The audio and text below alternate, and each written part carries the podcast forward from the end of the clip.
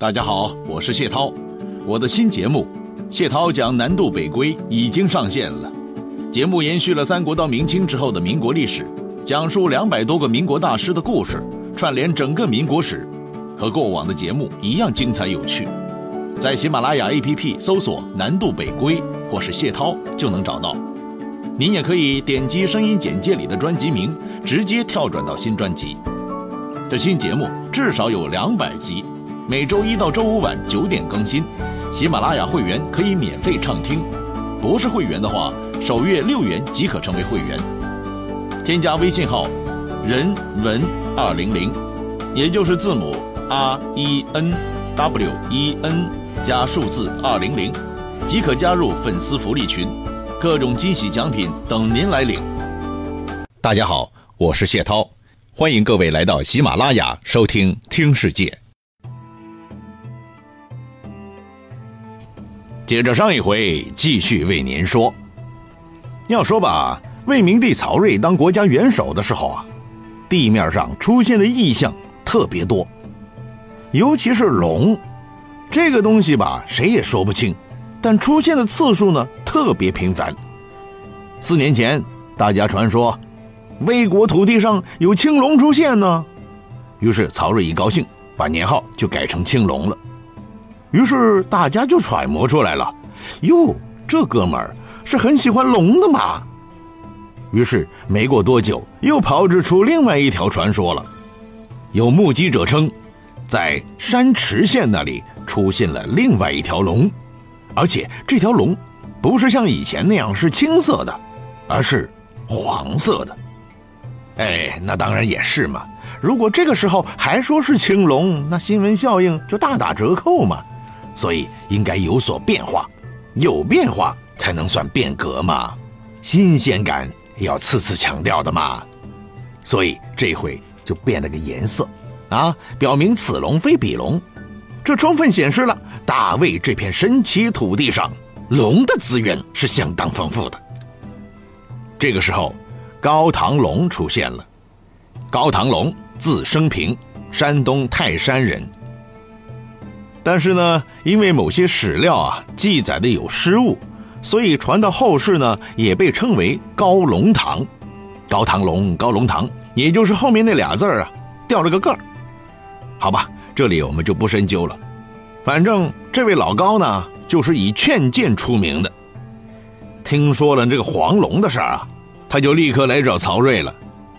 其实高老先生呢，一直都很有学问。向来是朝中解释天象的权威人士，而且过往呢经常提出一些反对意见的，再加上他又是当年曹操时代提倡节能减排的忠实分子，所以呢他提出的劝谏的方式和陈群他们是不一样的。他是经常摆出一大套古老的天象学说的，比如曹睿新建了一个宫殿，上面有只喜鹊在叫，他就会说。惟雀有巢，惟鸠居之啊。啥意思啊？就是喜鹊修了巢，到了最后住进去的反而是鸠啊，就是雀巢鸠占。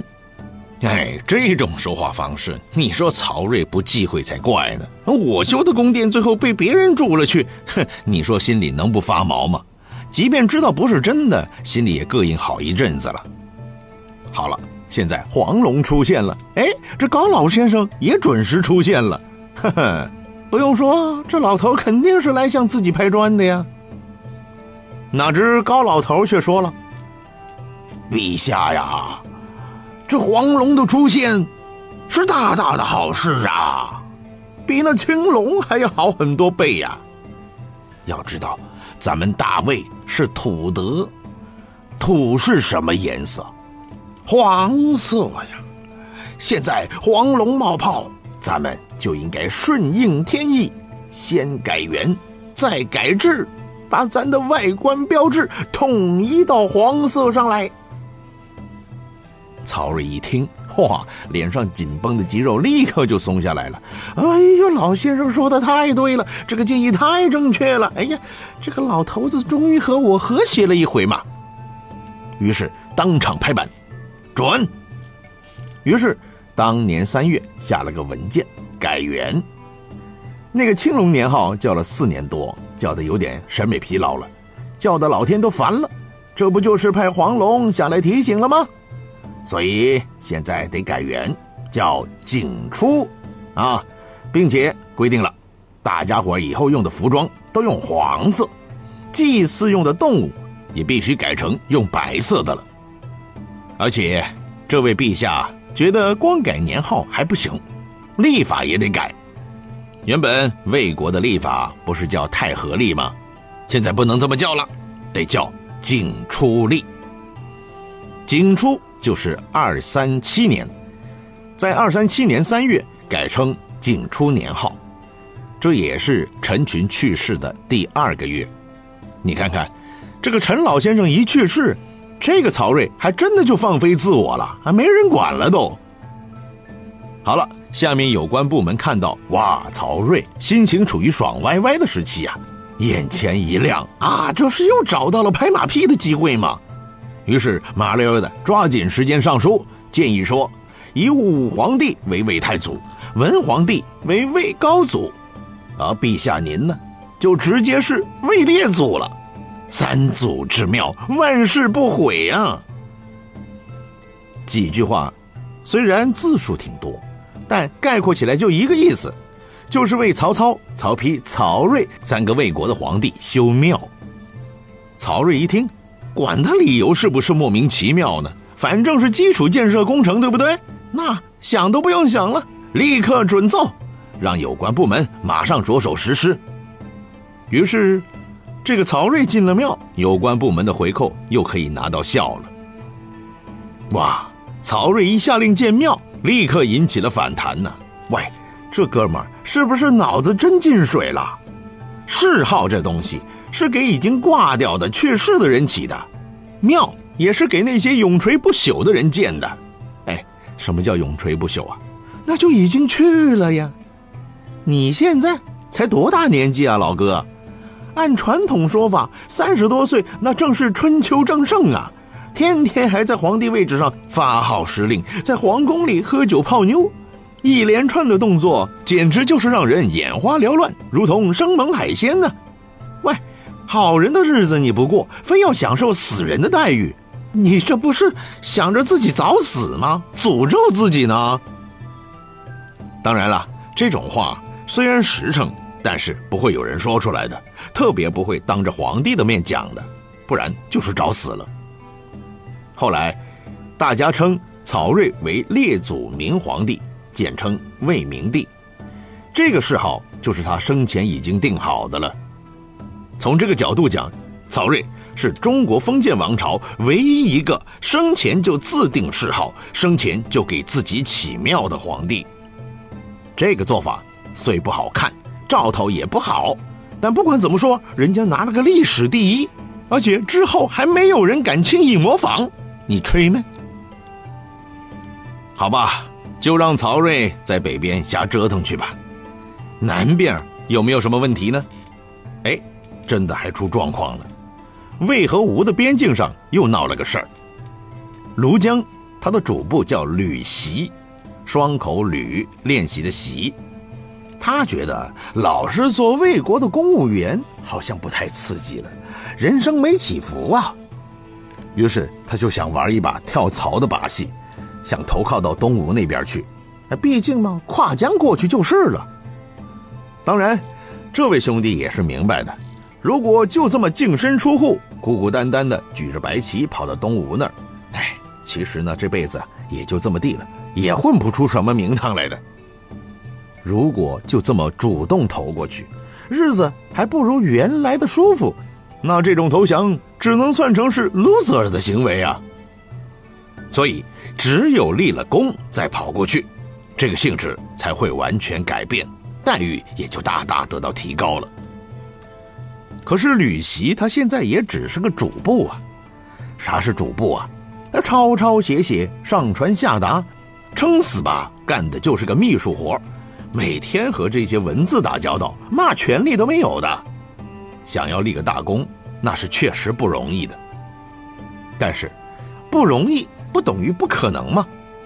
所以他派了个死党跑到吴国那边，首先就热情洋溢地表达了他投降的良好愿望和迫切之情，然后把自己的方案给讲了，要求吴国派兵过去攻打庐江，只要吴国子弟兵开到庐江城下，他立马就打开城门迎接正义之师。哎呦，说起来呀，这个方案真是一点新鲜感都没有，因为之前孙权就玩过好几次了，都玩剩下了。要说这个魏吴边界，真是已经焦灼的可以的了，完全固化下来了，所以真的没有其他更多的方法可以使了，只能用这一招，用了又用，老套的不得了的方法，就是请对方过来解决啊，不对，解放自己啊，好吧。孙权有没有想过冲到对面去？万一是个陷阱怎么办呢？这就无从得知了。也许他考虑过，但是他最后的决定还是派全从去负责这个事。你呀，就过去试试看，死马当成活马医嘛。您看看，孙权之前就用这一招用到烂了，可是，在利益面前，他还是瞪大了眼睛，把所有自己过往的经验教训全部扔到长江里去了。好，这一下是真有好戏看了。全从那边一听，哦，老大叫自己去吧，去呗。于是带上朱桓，率领大部队就去了。要说吕袭那边呢，一开始还真的是想投降的，并没有设定什么陷阱的想法。本来他的方案可行性很强的，操作起来也没多大难度嘛。只要等全从的部队悄悄地开到城下，然后在城底下大喊大杀地冲过来，自己就突然出现在城门之下，然后拿出太守的文件，哎，反正所有太守的文件都是自己主办的嘛，然后通过这个文件命令门卫开门，好，门一开，吴国大军冲进来，那什么事儿都结了嘛。哪知道这套方案呢，看上去很完美。但是保密工作做得实在不成样子。东吴的全从，他的部队还在路上急行军呢。哼，这边庐江城内，吕袭的方案已经暴露了。好了，一暴露，脑袋就没了呗。这种人不砍，砍谁啊？好了，他脑袋没了，全从那边功劳也没了，白白的跑了一趟，等于拼着命来了一趟郊游，啥功劳都没有。这个事儿啊，在当时影响还是蛮大的，但是后果看起来并不严重嘛。所以消息传到中央的时候，曹睿居然像没事人一样。哦，这个没有损失啥东西啊，不就砍了个吕袭吗？好啊，这种人迟砍不如早砍嘛，砍了免除了后患，那是喜事啊。既然是喜事，那就应该好好的庆贺一下嘛。啊，怎么庆贺呢？哎呀，就到洛阳城里溜溜圈视察一下自己的地盘嘛。他走了一圈发现洛阳虽然是伟大的首都，可是有个问题，城里的钟啊太小了，个头呢比那长安城里的大钟小了好几圈还有啊，当年汉武帝时候做的几十丈高的城路盘。规模相当巨大，让人一看就觉得相当的震撼的嘛。这些东西怎么能放在长安呢？必须放在我的城里来。于是他下令，把这些东西最能体现魏国国格的东西，通通运到洛阳来。这些东西啊，体量非常的大，就算拿到现在来搬运，难度也是相当高的。何况是当时呢？当时可没什么机械设备啊。连吊车都没有的嘛，搬运这些东西呀，那基本就是靠人力了。所以在搬的过程当中，那些民工啊，超级不小心的，或者说根本是力不从心的，一不小心就把那个几十丈高的承路盘给弄断了。据说那个盘断的时候啊，咣当一下掉下来，声闻数十里呀。那我们就可以想象了，这个盘儿该有多大呀？搬运这些东西靠的是人力，哼，你不断才怪嘞。那个铜人就更重了，有关部门组织了大批搬运工过去，只把他挪到了八成，就扛不动了。于是只能让铜人留在八城了。曹睿听了，哦，怎么搬不动就搬不动啊？啊，那那那也不能就这么结束了。曹睿很不甘心，搬不动，我们可以再做一个嘛。以前那个铜人也不是秦始皇从哪搬来的嘛，而是叫人造出来的嘛。既然四百多年前的人都能造一个铜人出来，喂，现在过了四百多年了，时代在进步，技术在发展，难道我大魏国就造不出新的铜人吗？难道老子我就没有秦始皇这么英明伟大吗？于是，为了证明自己如同秦始皇一样牛，曹睿下令在全国范围内大量征集黄铜，派出大量的人员呢到全国各地去征收，为他去找铜。哎呦，你要说吧，这些人嘛，说的好听是国家公务人员，说的难听，拿现在来说，那就是捡破烂的呀，不就是捡废铜烂铁吗？